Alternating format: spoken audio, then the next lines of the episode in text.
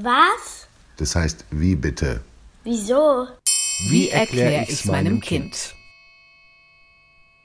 Was gute Vorsätze sind von Friedjof Küchemann. Am 31. Dezember werden es wohl viele von uns wieder ordentlich krachen lassen und blitzen und funkeln, auch wenn er mancherorts durch Regeln eingeschränkt wird, Feuerwerk und Knallerei zu Silvester sind bei uns der beliebteste Brauch, das alte Jahr zu verabschieden, das neue willkommen zu heißen und, in diesem Aberglauben hat der Brauch seine Wurzel, mit dem ganzen Spektakel die bösen Geister zu vertreiben, die sich sonst gleich im nächsten Jahr breit machen. Eine Vorsichtsmaßnahme also.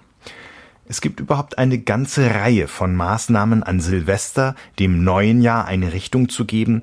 Schließlich schauen viele Menschen bei der Gelegenheit noch einmal zurück auf das, was hinter ihnen liegt und überlegen sich, was wohl auf sie zukommt.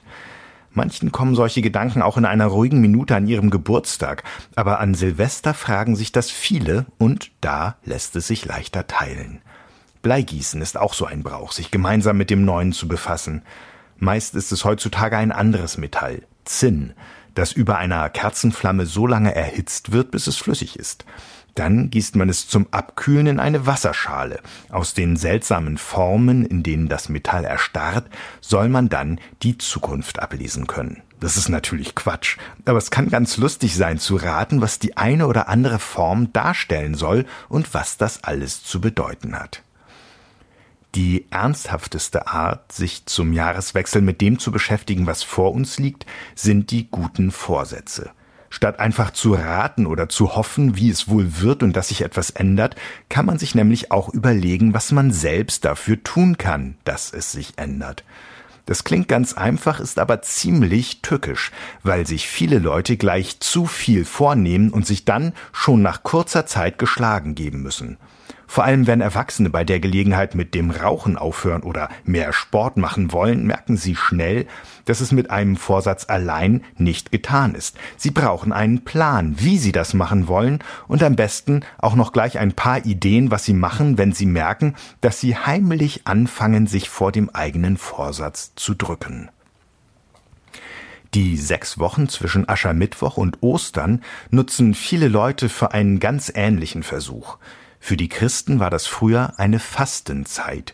Übrig geblieben ist davon die Idee, für eine Zeit lang auf etwas zu verzichten, das man schon ein bisschen vermisst. Auf Süßigkeiten oder Fleisch, aufs Fernsehen oder Computerspielen, auf Zigaretten oder Alkohol. Dass es zeitlich begrenzt ist, macht die Sache ein ganzes Stück einfacher als ein Vorsatz, der gleich für immer gelten soll. Und wenn man es schließlich geschafft hat, ist es eigentlich gar kein schlechtes Gefühl.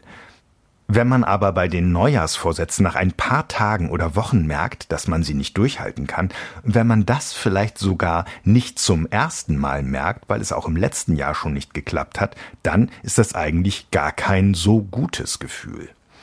Das kann man vermeiden, wenn man nicht gleich einen Haufen gute Vorsätze fasst, sondern vielleicht nur einen wenn man ihn nicht ganz allgemein formuliert, sondern möglichst genau. Also statt mehr Sport machen vielleicht sagt, dass man einmal in der Woche laufen und einmal schwimmen gehen will. Oder statt mehr lesen sich einen gemütlichen Lesenachmittag in der Woche vornimmt, vielleicht immer an dem Tag, an dem sonst nicht so viel los ist.